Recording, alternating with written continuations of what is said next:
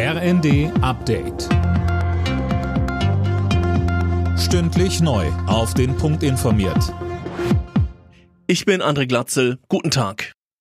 Der Chef der Bundesnetzagentur Klaus Müller sieht Hinweise dafür, dass die Gaspreise ein Plateau erreicht haben und nicht weiter steigen. Das sagte er der Bild am Sonntag. Mehr von Conny Poltersdorf. Es hat in dieser Woche keinen signifikanten Preissprung mehr gegeben, obwohl Nord Stream 1 abgeschaltet wurde, so Müller. Das könne bedeuten, dass die Märkte den Ausfall russischer Gaslieferungen bereits eingepreist haben. Sollte es zu einem Gasmangel kommen, müsse Deutschland seinen Nachbarstaaten aushelfen. Trotz der angespannten Lage mahnt Müller zur Besonnenheit und sagt, wir dürfen nicht in Panik verfallen. Wer Strom und Gas nicht bezahlen kann oder will, dem droht weiterhin eine Sperre. Justizminister Buschmann lehnt ein pauschales Moratorium ab. Das führe nur zu einer Flut von Rechtsstreitigkeiten, sagte der FDP-Politiker den Funke-Zeitungen. Eine Aussetzung von Sperren hatte Verbraucherministerin Lemke ins Spiel gebracht.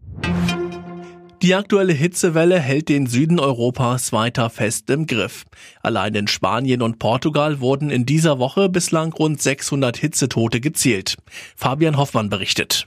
Spanien, Portugal, Frankreich, Italien, Kroatien, Griechenland, überall ächzen die Menschen unter Temperaturen von teils 45 Grad. Und Hitze heißt auch immer trockene Wälder. Feuerwehrleute sind im Dauereinsatz, um die vielen Brände dort zu löschen. Tausende Menschen mussten bereits in Sicherheit gebracht werden. Und kommende Woche erreicht die extreme Hitze dann auch Deutschland mit Temperaturen um die 40 Grad.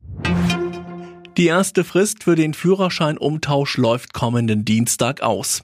Bis dahin müssen alle von 1953 bis 1958 Geborenen ihre alte Fahrerlaubnis in einen EU-Kartenführerschein umgetauscht haben. Wer das nicht gemacht hat, muss mit einem Verwarngeld von 10 Euro rechnen. Alle Nachrichten auf rnd.de